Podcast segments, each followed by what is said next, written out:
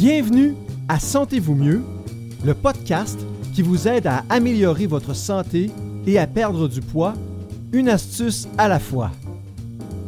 Chaque semaine, nous aborderons un sujet en lien avec la santé métabolique et la perte de poids et nous vous donnerons une astuce à essayer pour vous aider à atteindre vos objectifs. Vos hôtes sont Dr Evelyne Bourduas-Roy, médecin de famille certifié en médecine de l'obésité, et Sophie Roland, candidate à la maîtrise en nutrition humaine fondamentale et appliquée. Bonjour tout le monde! Bonjour! Dans l'épisode d'aujourd'hui, on va parler euh, de pourquoi c'est si facile de prendre du poids et pourquoi c'est si difficile de le perdre?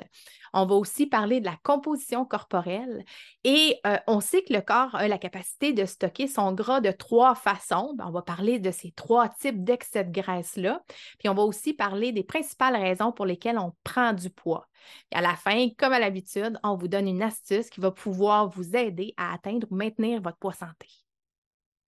Avant d'aller plus loin, j'aimerais vous inviter tout le monde à vous abonner à notre tout nouveau podcast. Abonnez-vous et euh, comme ça, vous n'allez rater aucun épisode. Toi, Sophie, dis-moi là, euh, tu as été en surpoids une bonne partie de ta vie, pas vrai? Euh, oui, effectivement. En fait, moi, je, viens d'une famille où il y, avait de l'obésité des deux côtés et je suis du côté de mon papa et du côté de ma maman.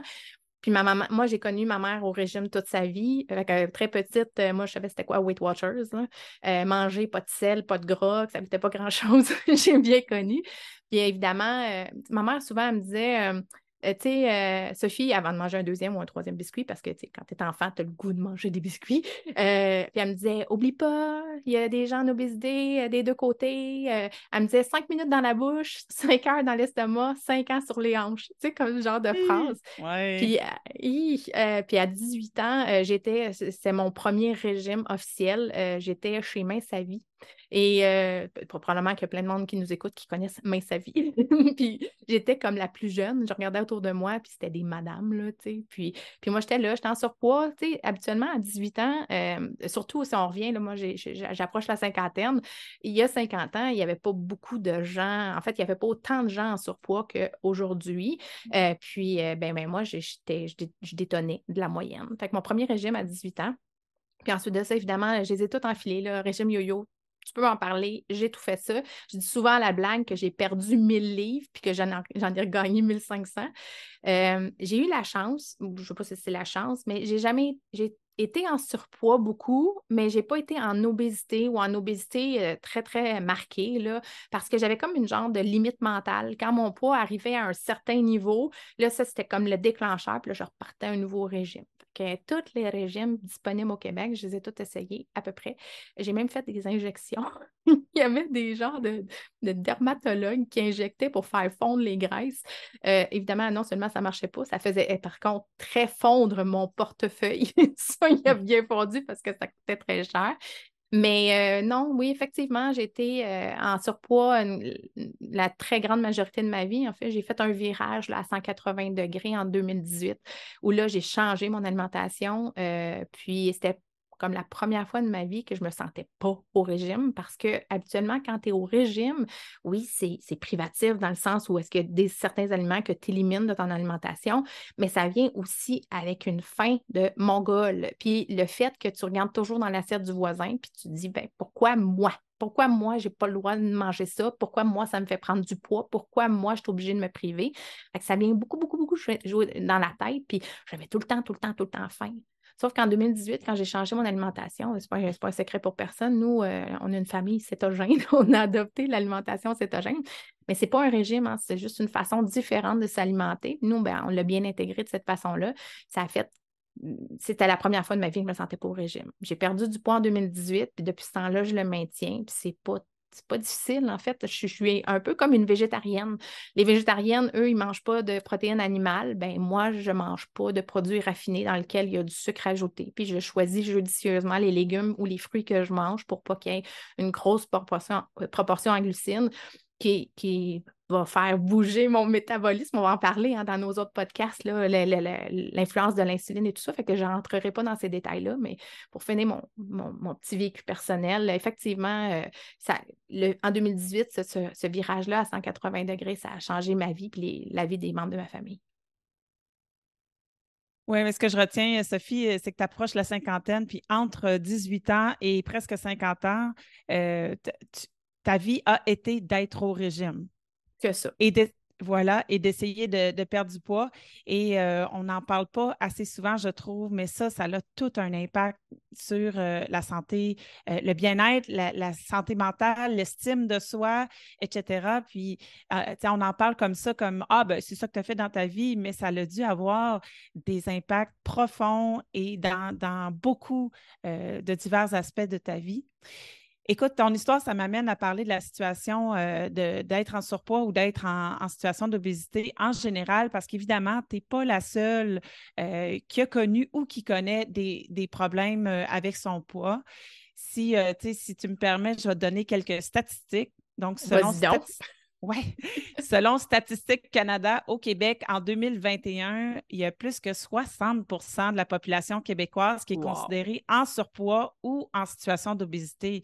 Écoute, 60% de la population, là, on est au-delà de la majorité. En fait, 65% des adultes ont un surpoids. ça, ça se divise en 37% qui sont en embonpoint et 28% qui sont en situation d'obésité. Euh, plus alarmant encore, comme si ça, ce n'était pas déjà assez alarmant, mais plus alarmant encore, 20% de nos jeunes euh, âgés entre 12 et 17 ans, donc nos, nos adolescents, sont en surpoids ou obèses. Selon la santé publique de la France, c'est près d'un adulte sur deux qui est maintenant en surpoids ou en situation d'obésité. Un peu, un peu comme ici, en fait, là, un sur deux, nous, on est à 60% mais eux, un sur deux, c'est 50 là, ça, ça, se ressemble. Voilà, en fait, on dit souvent que euh, les Canadiens suivent les Américains et que les Européens suivent euh, les Québécois, un peu dans l'ordre, si, on, si on veut. Fait dans le fond, il n'y a, personne qui est à l'abri, on n'est pas loin derrière. Euh, donc, euh, quand on se compare, on ne se console pas tant que ça finalement parce que c'est une tendance mondiale, c'est même une tendance euh, dans les pays en voie de développement euh, ou, dans des, pays avec une économie émergente. La situation vraiment de, du surpoids de l'embonpoint, c'est partout sur la planète ou presque. Mais pourquoi parler de, surpoids et d'obésité? Mais c'est important d'en parler parce que c'est associé à de multiples problèmes de santé. Euh, par exemple, une usure prématurée des articulations, les maladies cardiovasculaires, en passant par la démence et plusieurs types de cancers. Donc, ce n'est pas vraiment qu'une question d'esthétique. Ça peut l'être, mais à la base de ça, le surpoids et l'obésité sont associés à plusieurs problèmes de santé. Toutefois, J'aimerais préciser, euh, puis c'est une, euh, précision importante à apporter en fait, c'est qu'on peut être en bonne santé métabolique à n'importe quel poids. On peut être en très bonne ou très mauvaise santé métabolique en étant très mince, mince, poids normal, euh, léger surpoids ou surpoids très important. Ce n'est pas le poids qui détermine la santé métabolique. Toutefois, le poids est fortement associé à une mauvaise santé métabolique chez la majorité des gens, mais pas chez tous. Euh, si tu me permets, on pourrait définir euh, quelques paramètres pour que tout le monde se retrouve sur le même niveau quand on parle euh, de, tout ce qui a trait au avoir un poids santé. Hein. On n'est pas en train de parler du fait de perdre du poids à tout prix, que tout le monde devrait être mince. le, le but de ce podcast-ci, c'est de vous donner des outils, des astuces pour que vous ayez votre poids santé, que vous ayez de la facilité à l'atteindre et que vous puissiez le conserver sans que ça soit un giga casse-tête. Donc, euh, voilà. partons avec quelques définitions qui entourent le sujet d'avoir un poids santé. Le premier, on l'a nommé tantôt dans l'introduction, le corps a la capacité de stocker du gras principalement de trois façons. Le, celui qui est le moins euh, dangereux métaboliquement, si vous me permettez, je vous mets des guillemets dans ma voix, c'est le sous-cutané. Ce qu'on a, la bénette molle, les cuisses, qu'on est capable, notre poignée de G.I. Joe qu'on ramasse en arrière, qu'on est capable de pincer. Poignée, la poignée de G.I. Joe. T'as jamais entendu ça? G.I. Joe? En, en, arrière, là, tu sais, comme. Les poignées d'amour? Les poignées d'amour, ben, dans ma famille, on appelait ça les poignées de G.I. Joe. D'accord. Pantalon trop serré, ça fait une petite bosse autour. Euh, les ah, le muffin top. Le, muffin, top. Oui, en anglais. Poignées de G.I. Joe. Euh, en fait, tu peux avoir des gens qui sont très musclés, qui ont haut du corps très développé, mais qui ont une petite poignée en arrière là, que tu peux poigner. Tu, sais que tout, le monde a une petite poignée quelque part. Des fois, c'est sous, le bras ou encore sous le menton. Euh, oui, le gras, le, le gras sous-cutané, hein, c'est le gras des bébés quand les bébés naissent, ils sont bien dodus, potelés, un petit bonhomme Michelin. Avec des élastiques, là? Oui, Avec des élastiques au poignet? Ça, c'est du gras sous-cutané. Euh, c'est le gras le moins dangereux métaboliquement. Là. En fait, c'est l'endroit spécifique où le corps, les adipocytes, les cellules qui sont spécialisées pour stocker le gras, c'est un endroit qui qui est dédié à ça. C'est leur fonction principale. Ensuite de ça, il y a un gras un peu plus dangereux euh, pour euh, la santé euh, métabolique et cardio, métabolique C'est le gras périviscéral. En fait, c'est le gras qu'on retrouve dans la cavité abdominale autour des organes. Ça, ça fait une bédaine dure. Je me souviens de mon parrain qui avait une bédaine grosse, grosse, grosse, dure, dure, dure, puis il me disait qu'il était enceinte de petits chiots. Ça a marqué, ça a marqué mon adolescence, ben, mon enfance. En fait, j'ai toujours voulu avoir un petit chiot de mon parrain, puis c'est jamais arrivé. Quelle déception. Mais la bédaine dure, dure, dure, là, ça, c'est du gras périviscéral, puis euh, c'est, c'est pas un bon repère euh, pour la santé métabolique. Il y a une autre capacité au corps de stocker du gras à même ses organes, puis on va dire intraviscéral. Le foie est le principal organe dans lequel le corps va d'abord stocker du gras. Tout le monde, peut-être, peut-être pas tout le monde, mais peut-être que vous avez déjà entendu parler de la stéatose hépatique ou encore la maladie du foie gras mais les muscles aussi, le pancréas, euh, il y a d'autres organes qui peuvent stocker du gras. évidemment, ces organes-là, ils ne sont pas à la base faits pour stocker du gras. Souvent, quand on parle de poids santé, on va parler d'IMC, l'indice de masse corporelle. Puis on fait un ratio entre la grandeur et le poids, puis on dit que si on est en bas de 25, on a un poids santé. Si on a un, poids entre 25 et 29,9, on a un poids d'obésité.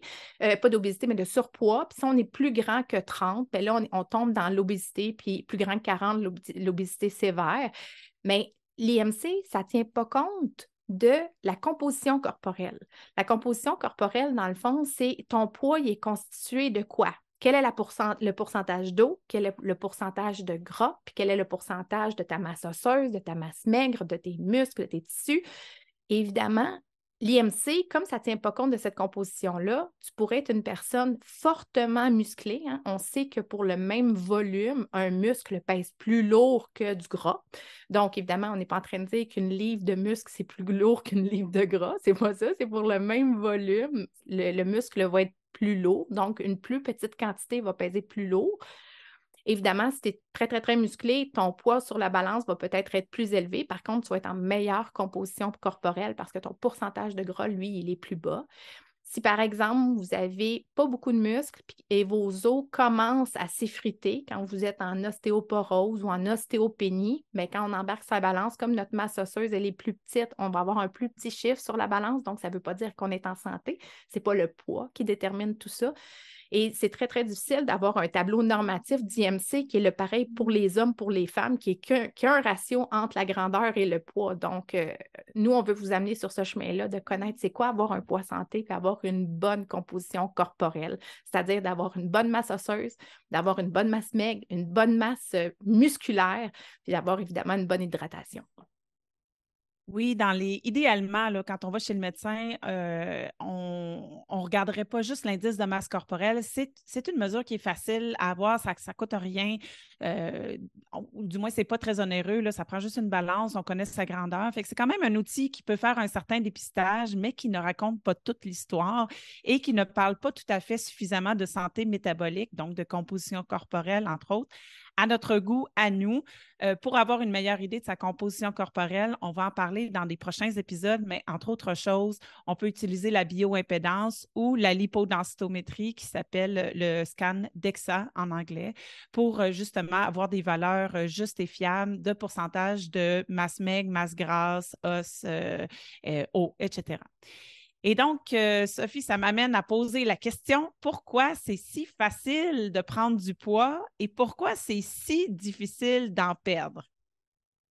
Le premier point, je pense que c'est celui qui va sembler évident pour tout le monde, c'est la nourriture. Puis pourquoi? Ben, je, ne sais pas si vous le savez, là, mais les grands euh, euh, fabricants de nourriture de ce monde payent des fortunes à des ingénieurs alimentaires pour concevoir des aliments qui sont fortement addictifs, c'est-à-dire des aliments qu'on va avoir le goût d'en manger, dépasser la quantité euh, souhaiter, qu'on va avoir le goût de continuer d'en manger puis d'en racheter encore et encore. Donc, le génie alimentaire, ça, ça a complètement modifié notre façon de consommer de la nourriture.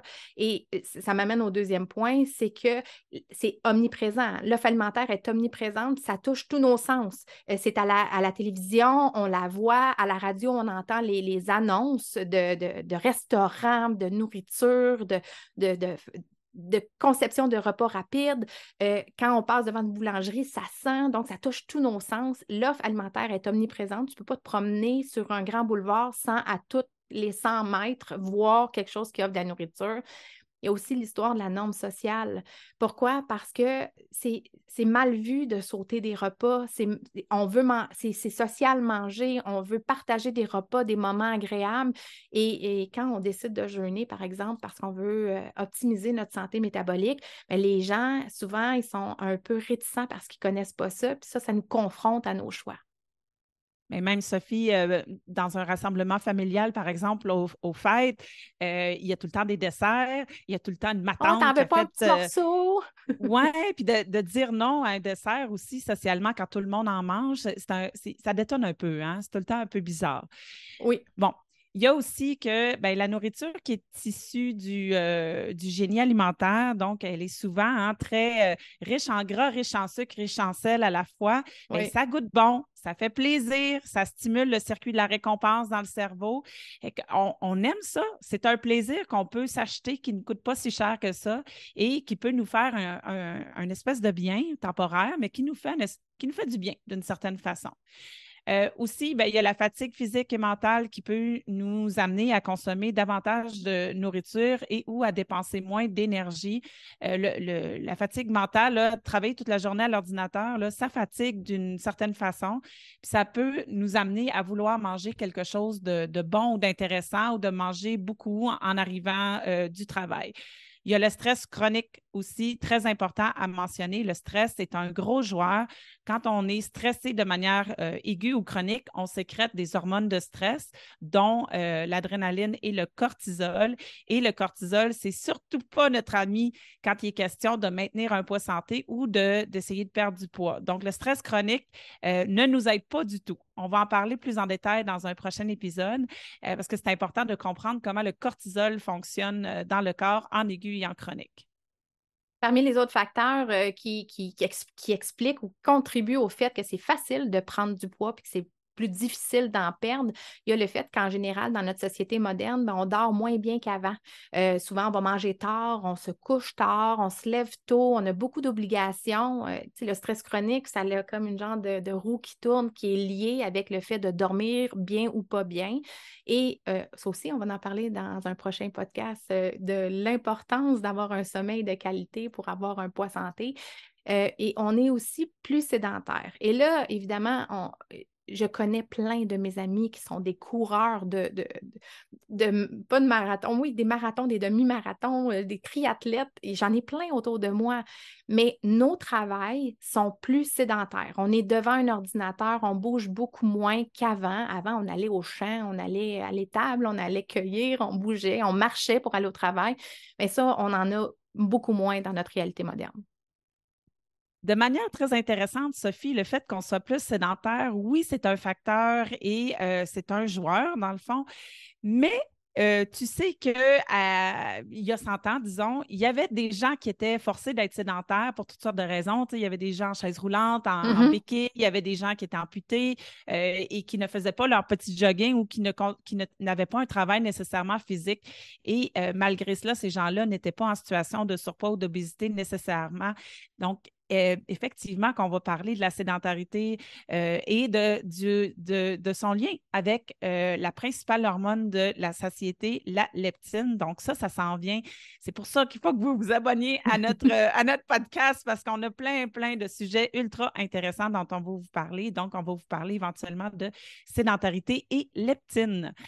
Mais il y a aussi euh, qu'il faut absolument mentionner, c'est quand on essaye de manger moins, hein, quand on veut perdre du poids, on se dit, bon, ben, je vais, je vais couper, euh, je vais manger la moitié de mon assiette, je vais couper les calories, euh, je vais réduire mes repas. Le gras. Oui, je vais, je vais réduire la densité nutritionnelle de, de mes repas, de mes aliments.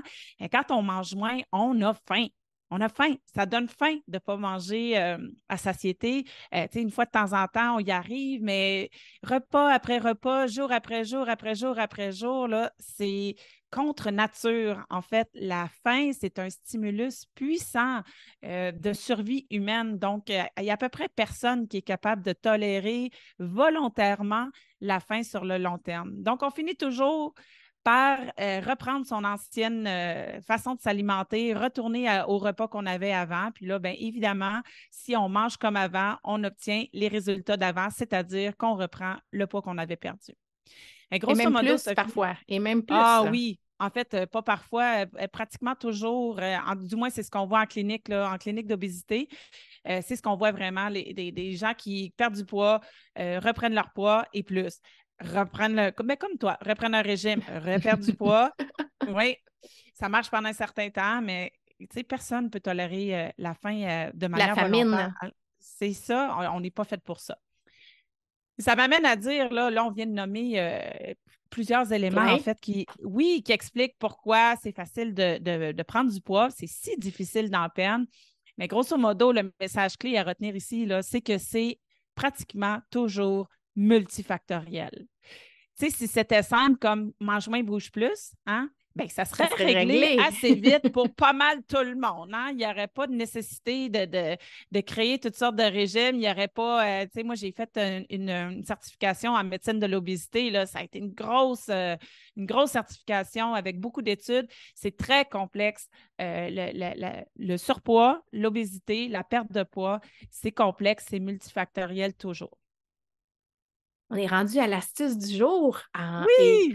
comme, on est à notre épisode 1, je vais vous dire, trouvez-vous un joli cahier dans lequel vous allez pouvoir noter toutes les astuces hebdomadaires. On va vous en donner à chaque podcast et ça va vous servir, un, pour noter votre progression et deux, comme boîte à outils. Parce que peut-être qu'aujourd'hui, l'astuce qu'on va donner ne s'applique pas. Ça ne veut, pas, veut pas dire que dans quelques semaines, dans quelques mois, ça ne sera pas à propos. Donc, si vous êtes en quête de votre poids santé ou encore que vous souhaitez optimiser votre composition corporelle, déterminez les trois principales raisons pour lesquelles vous n'avez pas ce poids, santé-là cette composition corporelle-là et notez une amélioration possible, aussi simple soit-elle, que vous pourriez apporter dans les prochaines semaines pour chacune de ces raisons-là. Prendre conscience là, que comme avoir un poids santé, c'est multifactoriel, oui, la nourriture, c'est un, facteur important, mais il y en a beaucoup d'autres et la clé du succès, c'est justement d'être capable de travailler sur plusieurs plans à la fois qui sont adaptés à votre contexte actuel. Donc, les messages clés de cet épisode. Faire attention au concept de poids santé, hein, basé sur l'indice de masse corporelle, ça ne raconte pas toute l'histoire. Et aussi, ce n'est pas parce qu'on a officiellement un poids santé qu'on est en, bonne santé et en bonne santé métabolique. Euh, aussi, la prise de poids, c'est habituellement multifactoriel pour la très grande majorité des gens. Un simple régime hypocalorique, ça donne faim et ça n'adresse pas grand-chose dans l'équation. Un régime hypocalorique à moyen long terme a peu de chances de produire une perte de poids saine, surtout surtout en fait des résultats durables sur le long terme. Et dernier message clé, abonnez-vous à notre podcast, un épisode d'environ 30 minutes chaque semaine. Ne manquez pas ça. Au sujet du prochain épisode, on va parler des principaux facteurs qui influencent le poids. On va surtout parler de sommeil, d'alcool, d'hormones, qui est un sujet très à la mode, des dépendances ou en fait la relation qu'on peut avoir qui qui peut être complexe avec la nourriture et bien, plus encore. On a rassemblé plus d'une quinzaine de grands saboteurs d'un poids santé ou de la perte de poids qui sont connus ou moins bien connus et on vous explique tout ça dans plus de détails. On vous dit bye tout le monde!